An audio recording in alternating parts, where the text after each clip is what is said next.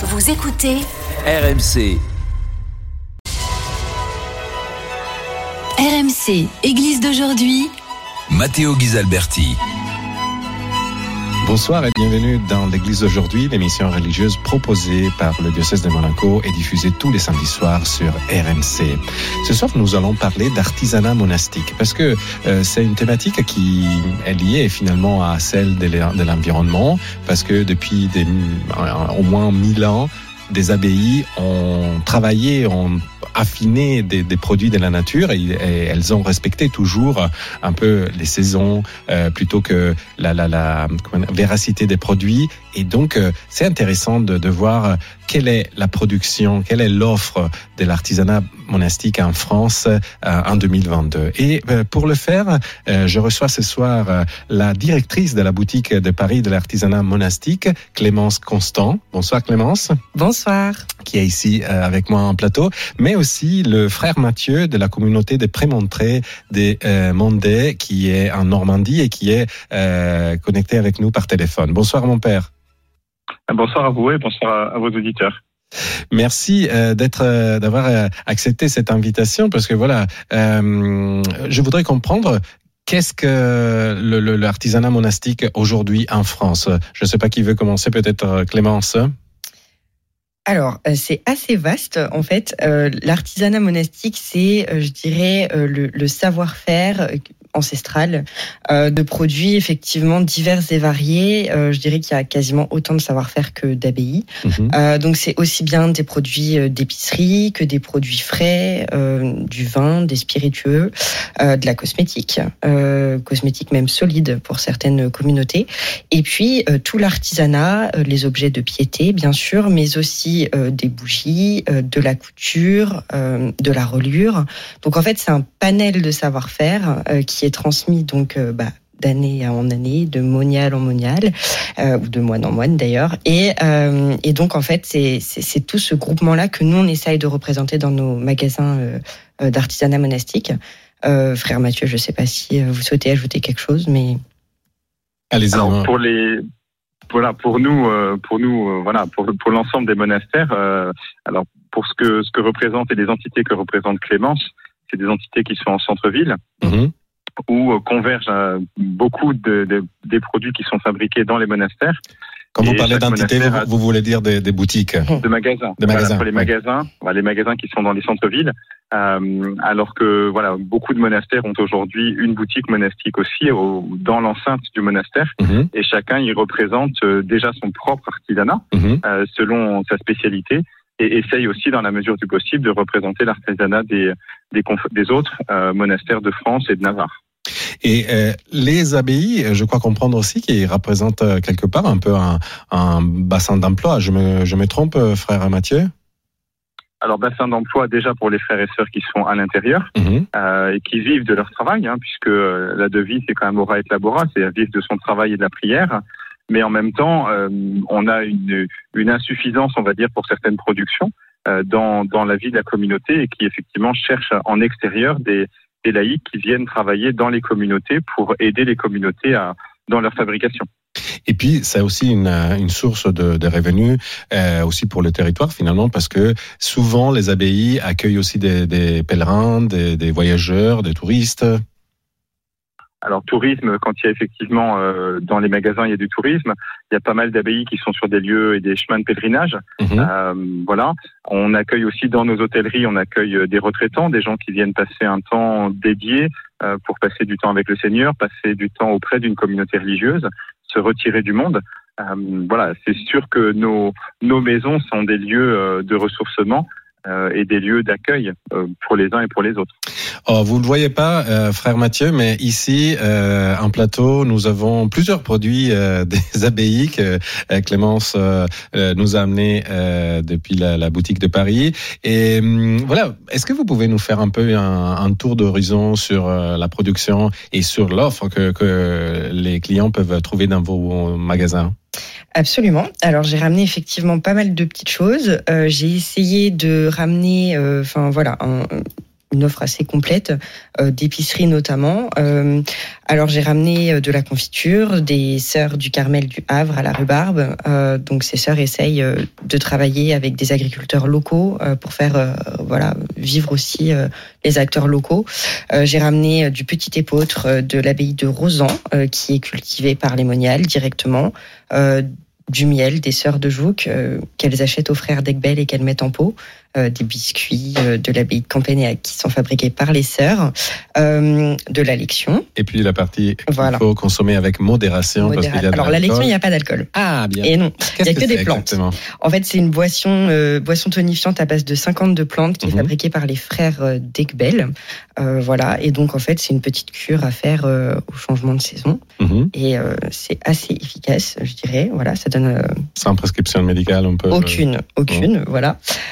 Et puis, j'ai ramené du vin euh, bio des sœurs de Solan, qui sont des sœurs orthodoxes. Euh, il faut, pas, euh, les sœurs, mais le, vin, il le faut vin consommer, avec, avec Et donc, en fait, le point commun de tous ces produits, donc déjà, c'est qu'ils sont fabriqués dans des communautés.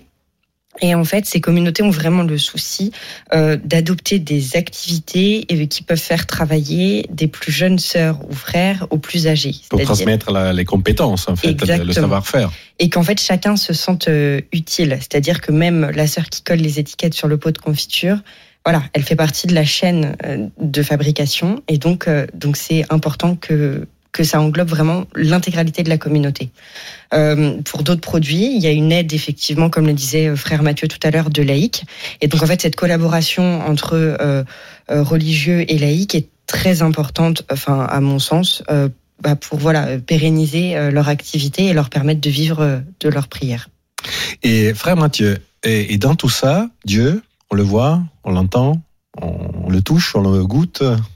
Qu'est-ce que vous, pouvez nous en dire? Alors, si simplement on pouvait le goûter, moi je mettrais tout de suite les doigts dans la confiture. ça, ce serait vraiment chouette. On pourrait tomber dans le euh, chaudron aussi, peut-être.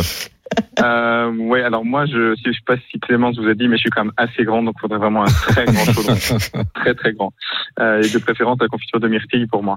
Euh, voilà. Mais euh, on trouve Dieu, en fait, on trouve Dieu dans son activité, c'est-à-dire que le travail manuel pour nous et cette activité manuelle n'est que n'est qu'une activité pour continuer de chercher le Seigneur euh, dans ce qu'on fait. Euh, le trouver dans la création, puisqu'à à travers tout ce qu'a cité euh, Clémence, en fait, on utilise les produits euh, que nous donne la création pour euh, fabriquer, pour façonner. On va essayer de respecter aussi la nature à travers ce qu'on fait, puisque les produits, comme disait Clémence, par exemple, pour le vin de Solan, euh, le vin des sœurs de Solan, c'est un produit qui est fait en bio totalement.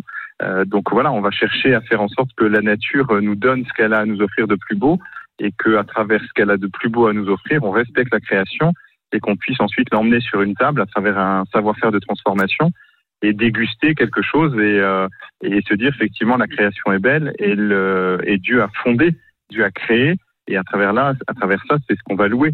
Euh, et notre prière, elle se joue directement dans ce qu'on est en train de faire et dans la dégustation. Quel regard euh, portez-vous sur euh, euh, cette exigence qui est devenue de plus en plus importante à cause notamment de la guerre en Ukraine, malheureusement, de, de, comment dire, de sobriété, d'épargne énergétique, de, de, comment dire, d'épargne aussi des ressources naturelles. Finalement, j'aurais envie de dire, mais peut-être je me trompe, les moines l'ont toujours mise en place cette sobriété. Ben, cette sobriété, elle est déjà présente par nature dans notre vie, euh, déjà par les vœux qu'on prononce, euh, voilà, de, un vœu de pauvreté, un vœu de, de mise en commun des biens. Euh, déjà là, il y a quelque chose qui se joue. Euh, la sobriété, elle se, vit, elle, se, elle se voit aussi dans, la, dans notre façon de vivre. Euh, on ne laisse pas euh, impunément un, un, robinet couler ou une lampe allumée. Après, c'est qu'on va toujours chercher à, à, faire en sorte que la nature, on prend ce qu'elle nous donne et on ne la force pas. Euh, on prend ce qu'elle nous offre et on va pas la saisir pour qu'elle nous offre plus. On va, on va, on va pas la, la dompter. Euh, on va récolter le fruit qu'elle nous donne. Alors on aura des bonnes saisons, des mauvaises saisons. C'est pour ça aussi que dans nos produits, on, on cherchera pas nécessairement la production pour la production. On aura des bonnes saisons, on aura des mauvaises saisons. Mais si on a une mauvaise saison sur telle ou telle, eh ben, le produit n'existera pas cette année-là. Et il faudra pas que nos clients nous disent bah, pourquoi vous n'avez pas la confiture de je sais pas quoi? Bah, on l'a pas parce que tout simplement la nature cette année dans nos vergers ou dans l'environnement qui est proche de nous ne nous a pas permis de, de créer, de fabriquer, de façonner tel produit. En fait, c'est la nature qui maîtrise la production. Un peu, de... Dame, comme dirait Saint François, c'est Dame Nature qui nous offre. Exactement. On a, on a d'ailleurs. C'est Soleil qui fait ça, et c'est notre sœur la pluie, et, et, et, en fait, on est vraiment dans ce cycle. Pour nous, c'est le cycle de la nature, c'est le cycle de la création, et, et on Des essaie saisons. de respecter ce cycle-là, des saisons, et on va essayer de respecter tout ça. Alors on peut, euh, on peut, on peut engraisser via la nature, mais on va l'engraisser de façon naturelle. Oui. On va prendre des, des entrants, on va prendre des choses, mais qui sont qui sont des choses que- les moines connaissent, de, les moniales connaissent depuis des siècles et des siècles. Euh, voilà, c'est ça qu'on va utiliser, mais on va pas aller chercher autre chose. On va pas chercher de la chimie pour le Oui, faire. oui. On va pas chercher à, à, à trafiquer quelque chose. On va prendre le produit naturel pour euh, voilà pour augmenter peut-être une Pour le sublimer pour préserver, éventuellement aussi. le sublimer éventuellement, mais pas on va pas aller beaucoup plus loin que ça.